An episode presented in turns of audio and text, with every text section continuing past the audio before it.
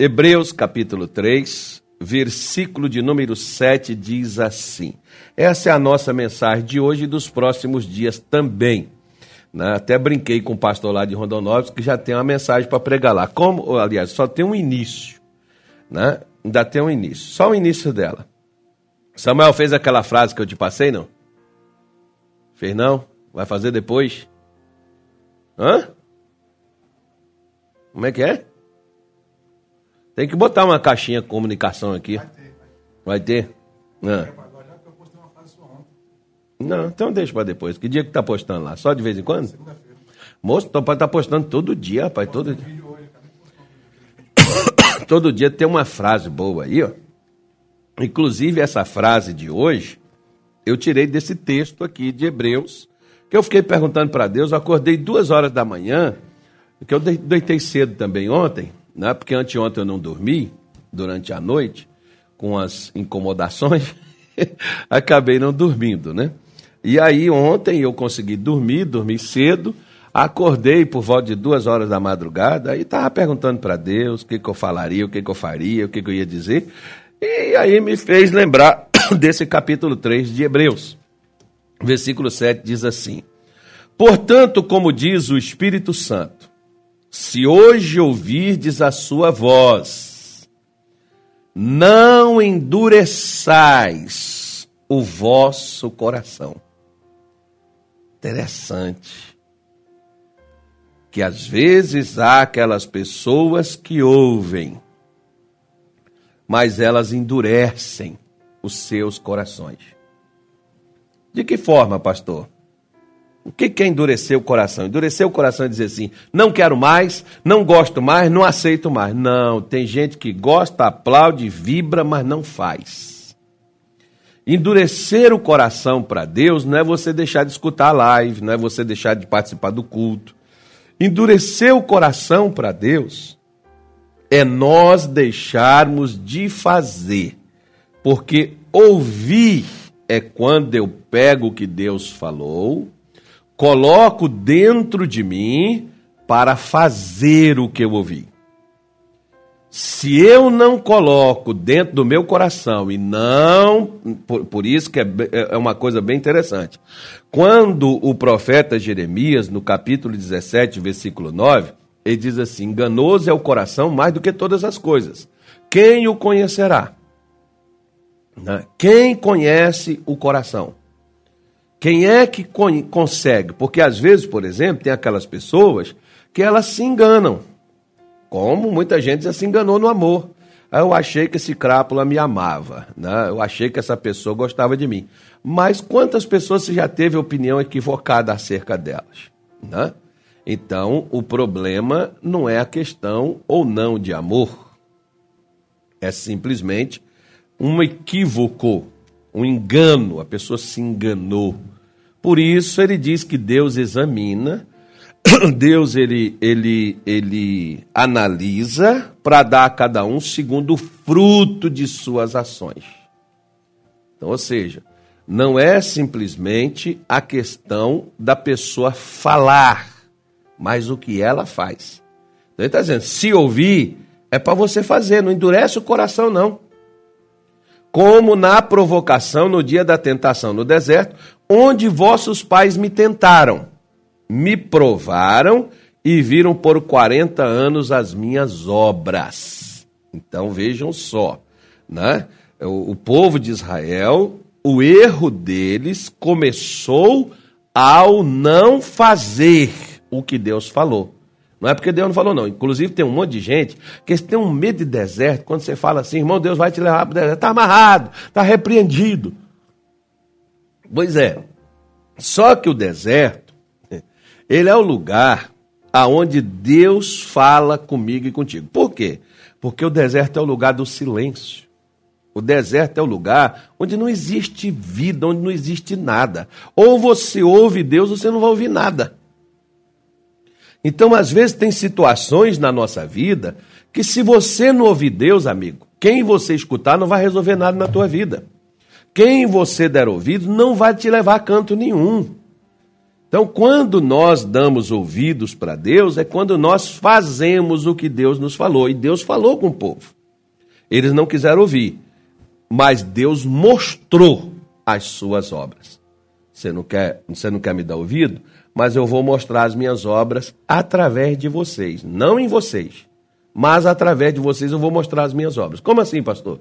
É aquela coisa, por exemplo, que aconteceu lá no capítulo 7 do segundo livro dos Reis, quando aquele comandante, quando o profeta Eliseu chegou lá em Samaria, alguns falam Samaria, quando ele chegou lá e falou com eles acerca né, é, da farinha que teria para todo mundo comer. O comandante chegou lá e virou e disse assim: ainda que Deus abra janelas no céu, pudesse isso acontecer, a resposta de, Eli, de Eliseu foi: Tu verás com teus olhos, mas não comerás. Está entendendo aqui o que foi que Deus fez? Por que, que tem gente que eles vê Deus abençoando a vida dos outros? E o mais trágico é quando, por exemplo, Deus me usa para abençoar os outros, mas eu mesmo estou de fora. Isso aí que é mais problemático, né? Deus, eu coloco você para dentro e eu fico do lado de fora. Mas por que, pastor? Por uma coisa simples, né? O versículo 10, você vê que Deus está falando de coração, ele não está falando de demônio aqui não. O problema aqui não é demônio. O problema aqui é o coração. Ele diz assim: Por isso me indignei contra esta geração. E disse: O que, que Deus falou? Estes sempre erram em seu coração e não conheceram os meus caminhos. Peraí, peraí, peraí, peraí. Onde é que está o problema? O problema está na minha casa, pastor. O problema está no meu casamento. O problema está na minha saúde. O problema está nas minhas finanças. O problema o problema, pastor, está nessa nação. O problema está na minha igreja, pastor. Meu ministério. O problema é meu senhor, pastor. É mesmo, irmão. É. Legal. Deixa eu te falar uma coisa. Deixa eu te falar uma coisa. Preste bastante atenção no que eu vou lhe dizer. Se você não se ajuda, fica difícil eu ajudar você. Como assim? Você deve ter na sua casa pessoas que você já fez de tudo, como um dia eu encontrei, por exemplo. Não, quem me contou foi o Anilton. O Anilton Fock, o comandante, foi ele que me contou que ele conheceu um rapaz lá na cidade dele, lá em Campo Novo, né?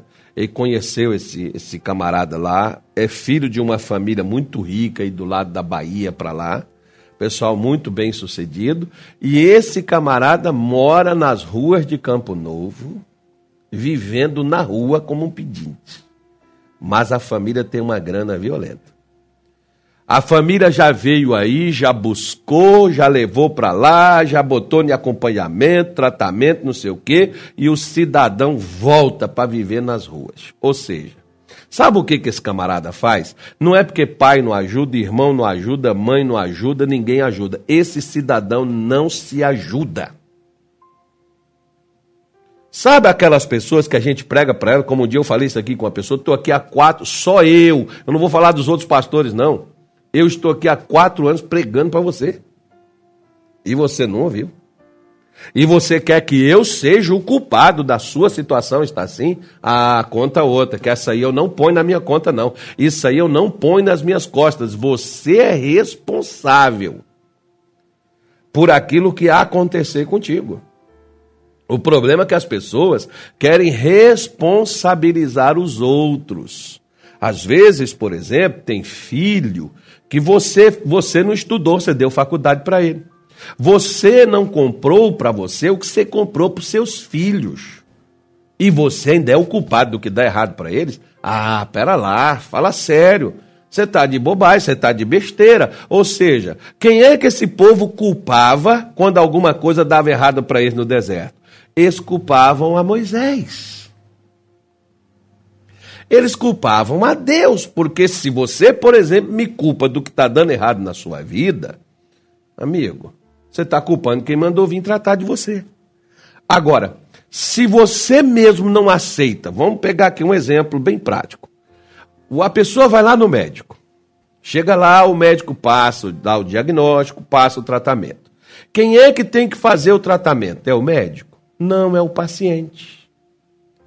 Sou eu que peguei aquela receita que tem que ir na farmácia, que tem que tomar o medicamento, que tem que parar de comer o alimento, que tem que fazer aquele tratamento para que eu fique curado, sarado. Agora, se eu não faço, volto lá e digo, doutor, não resolveu nada. A primeira pergunta ele vai dizer: tomou o medicamento como eu te mandei? Fez, deixou de comer isso, aquilo outro, como eu te parece. Não, doutor, não passei. Pois é, é mais ou menos aquela coisa, por exemplo, como todo gordinho, eu posso falar em causa própria, ele quer uma coisa que os outros, ele quer comer e os outros é que engorde, né? Tipo assim. Ou seja, se eu sou gordo, a culpa não é da genética, a culpa não é da igreja que me estressa, não é dos irmãos que me, me capeta a minha vida. Não, não tem nem essa palavra, nem fala que essa coisa é feia.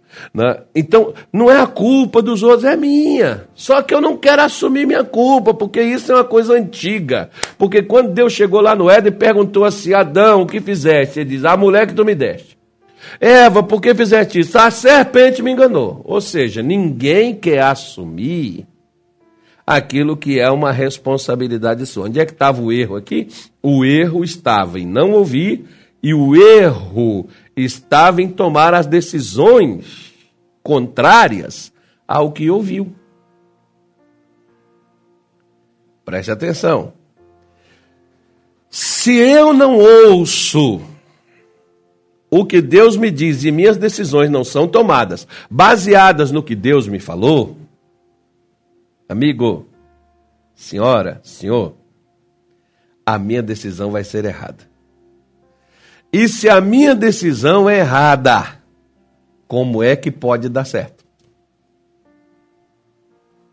Hã? Vamos supor. Eu quero emagrecer, mas eu não quero parar de alimentar, uma, ter uma alimentação saudável, ter não, né, um exercício físico, alguma coisa. Eu não quero fazer isso. A culpa é dos outros? A culpa é da cozinheira que faz a comida? A culpa é do garçom que me serve? Não, a culpa é minha que vou lá comer. Só que eu quero jogar e transferir para os outros uma responsabilidade minha. Como, por exemplo, o povo errava, aí vinha o porrete para cima deles. Aí eles iam lá, Moisés, não tem água. Moisés, falta isso. Moisés, por que você nos trouxe para morrer aqui? Claro que não foi, ele não foi levado para lá para aquilo. Agora, eles, eles não entendiam que a decisão deles. Como tem pessoas, por exemplo, Deus fala comigo, eu não quero dar ouvidos. Mas aí eu culpo minha liderança, porque eles é que me atrapalham. Ora, quem me atrapalha sou eu mesmo. Está dando para entender? Ou está difícil? Porque às vezes, como aqui Deus está dizendo, estes sempre erram, não errar de vez em quando, não. Eles erravam sempre. Porque eles erravam o quê? O caminho. Se você chega numa bifurcação, é naquelas interseções, tem um, tem um caminho para cá, tem um caminho para cá. Foi preciso Jesus, por exemplo, aparecer e dizer assim para a galera, está falando para o judeu, eu sou o caminho. Porque eles inventaram tantos caminhos, tem um ditado popular aí, que não, nunca achei na Bíblia, mas o pessoal diz assim, todos os caminhos levam a Deus. Leva não, filho. Provérbios 14, por exemplo, diz assim, ó, há caminhos que para o homem parece perfeito, mas o fim deles é a morte. O caminho parece bom, mas o final dele é amargo. É horrível, é ruim. O que é que tem muitas pessoas fazendo?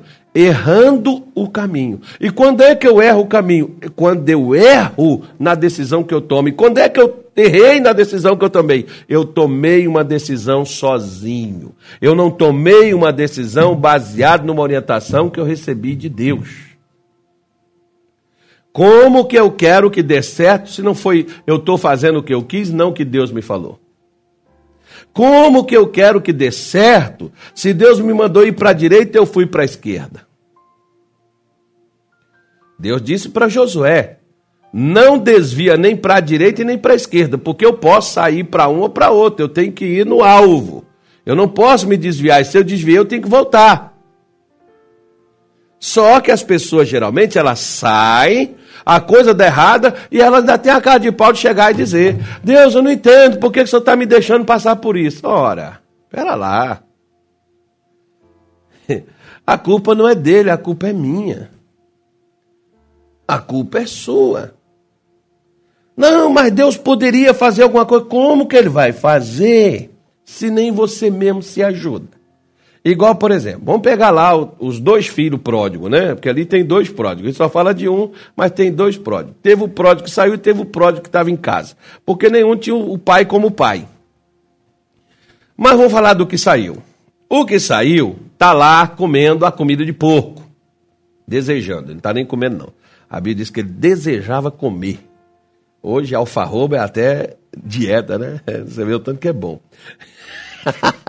Aí alfarrobas. Claro que não é daquele jeito que estava lá também no mato, não. Né? Mas aí ele está querendo comer aquela comida. E ele lembra assim: na casa de meu pai tem pão e eu aqui padeço de fome. Eu vou voltar lá com meu pai. Os trabalhadores do meu pai comem pão e eu estou passando fome. Interessante. Por que, que ele estava com fome? Quem foi que decidiu sair de casa? Ah, foi, uh, né, como um dia uma pessoa chegou comigo e disse para mim: Ah, pastor, porque eu saí do ministério, o senhor não falou nada, o senhor não fez nada. Você queria o quê? Que eu fosse lá do lá você? Ah, o senhor não podia ter deixado eu sair. Ah, você chega para mim diz que não quer mais, diz que vai embora, diz que não quer saber mais de ministério, de obra, de coisa nenhuma, e vai embora. E o culpado sou eu? Ah, conta outra. Conta outra que essa não cola.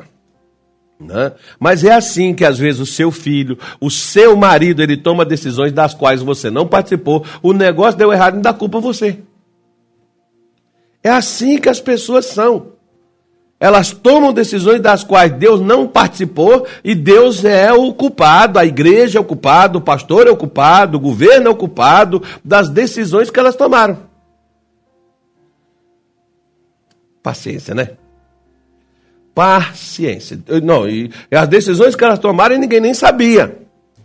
Foram lá, fizeram por conta, agiram no, no, no, no, Não, mas é que eu achei que isso aqui fosse dar certo. Pois é. Então você precisa, às vezes, não é da ajuda dos outros, não. Você precisa é ajudar você mesmos. Você precisa da sua própria ajuda. Às vezes você está falando assim: Oh Deus, eu estou precisando tanto da ajuda do Senhor. Se Deus pudesse falar, mas Deus agora está falando contigo, Ele está dizendo: Não, você não está precisando da minha ajuda, você está precisando da sua ajuda. Porque falar com você eu tenho falado. Tanto é que Ele está dizendo: Se hoje ouvir, diz a sua voz. Né? Portanto, está dizendo quem? O Espírito Santo. O Espírito Santo é Deus. Deus não deixou de falar. Deus sempre falou. E Deus sempre vai falar de uma maneira, de outra, de uma forma, de outra. Ele vai estar sempre falando, mas você e eu estamos ouvindo? Às vezes a gente parou de ouvir. Endurecemos o nosso coração. Por quê? Porque pessoas que dizem, a pessoa dura de coração, aquela pessoa amargurada, aquela pessoa revoltada. Não, não é não. Pessoa dura de coração é aquela pessoa que você fala com ela ela, você diz assim, da pergunta, né? Uma vez até falei com o missionário, falei, missionário, estou tendo dificuldade com o povo aí, que eu estou tomando conta deles. Aí eu disse assim, missionário, eu pergunto para eles, por exemplo, né, eu falo com eles, mas eles, eles, eles, eles dizem que, eles diz que entenderam, mas eles vão lá e fazem errado. Como é que eu faço com essa galera? Aí o missionário foi e falou assim comigo, irmão, quando você terminar de ensinar eles, você pergunta assim, vocês entenderam? Aí eles vão dizer, sim, senhor. Então repita o que eu falei. Porque às vezes a maioria das pessoas, elas escutam, elas não entendem. Isso um missionário dizendo para mim. Falei, tá, missionário, então vamos partir para o outro pressuposto. Eu falo, elas dizem que entenderam e repetiram o que eu falei. Mas elas vão lá e fazem errado. Aí diz, então elas são rebeldes. Não é questão delas não escutarem. Elas escutaram, elas entenderam, mas elas não seguem na direção que você dá. Como esse povo aqui. Eles ouviam, sabiam o caminho? Sabia porque Deus mostrava. Mas eles não seguiam. Resultado, sabe o que, que aconteceu? eles nunca tiveram descanso, porque o versículo 11 de Hebreus 13 diz assim: Assim jurei na minha ira que não entrarão no meu repouso. Preste atenção. Olha o que, que diz o Espírito Santo aqui, ó. Não entrarão no meu repouso. Deixa eu te falar, amigo. A vida não é só de batalha. Porque tem gente que pensa assim: ah, pastor, a vida de crente é muito difícil, né? É uma luta, é uma guerra. Não, filho, Deus não fez a vida para a gente só viver com guerra. É, sabe aqueles que só andam de batalha espiritual? Estou na batalha espiritual. Sabe aqueles que só andam de jejum para vencer isso, para vencer aquilo? É, vigília, campanha, oração, não sei o quê, guerra de 300, corredor dos 900, 1500, não sei do quê, e vai embora nessa coisa toda, que é aquela pressão, que é aquele negócio que nós estamos sempre em guerra. Não, querido, Deus não fez a vida só para a gente estar tá com guerra, não. Ele quer dar a gente descanso descanso. Você tá, talvez você está, por exemplo, com uma doença, tem quantos anos? Aquela mulher estava 18 anos com a doença e Jesus chegou lá para dar ela descanso, porque quem estava cansando ela não era Deus, era Satanás. Né? Então, ah, pastor, então tem que esperar uns anos, 18 anos para mim ficar livre? Não, você só tem que entender que o libertador já veio, já está aí, que é o Espírito Santo, que é aquele que te dá direções para você tomar as decisões certas, porque uma vez que você vai no caminho de Deus, você sabe como é que ele é? Vou te mostrar dois. Não, só tem um. Vou te mostrar duas passagens. A primeira delas está em Isaías 40. A segunda também está em Isaías, mas não está no 40. Está em outro capítulo de Isaías. Vamos pegar aqui Isaías 40. Deixa eu pegar aqui para você aqui, ó, que o caminho de Deus é assim, ó. Esse caminho aqui. Deixa eu pegar aqui Isaías 40. Faz tempo que eu não leio a Bíblia. Versículo 1, Anilton. Anilton não colocou ainda não, Anilton.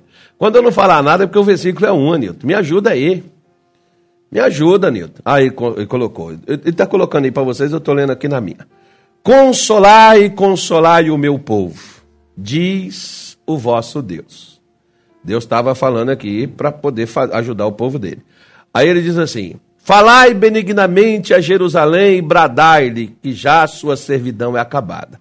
Acabou a escravidão, acabou o sofrimento, acabou a destruição, e que a sua iniquidade será espiada, e que já recebeu em dobro da mão do Senhor por todos os seus pecados. Já está pago, gente.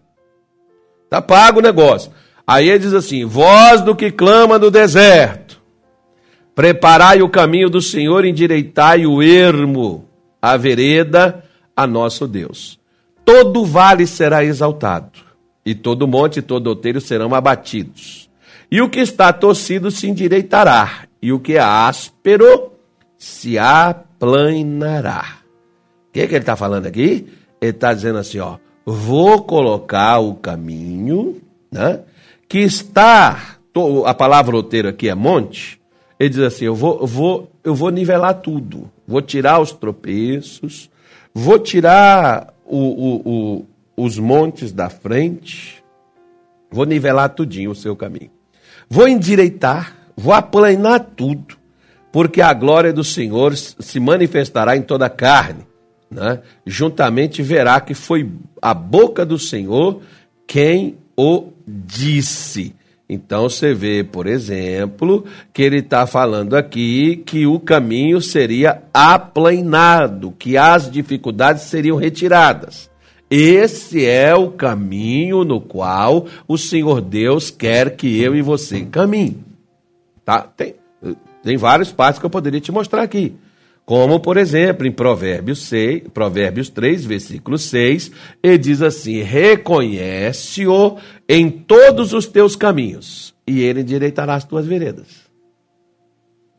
Então, se reconhecer Deus em direito. Então, se está torto, é porque não houve reconhecimento ainda. Se reconhecer, ele conserta na mesma hora. Agora, Isaías 35, né? você volta aí, você está no 40, acho que fica até mais fácil eu voltar aqui, né? Isaías 35, quando a minha Bíblia resolveu voltar aqui, diz assim, ó, 36, agora o 35, Isaías 35, ele diz assim, ó. Vamos embora lá. Vamos pegar aqui o o, não, esse, o, o, pode pular lá para o versículo de número 10. Eu acho que seja. Não, não, não é o 10. Ah, pode ser o 10.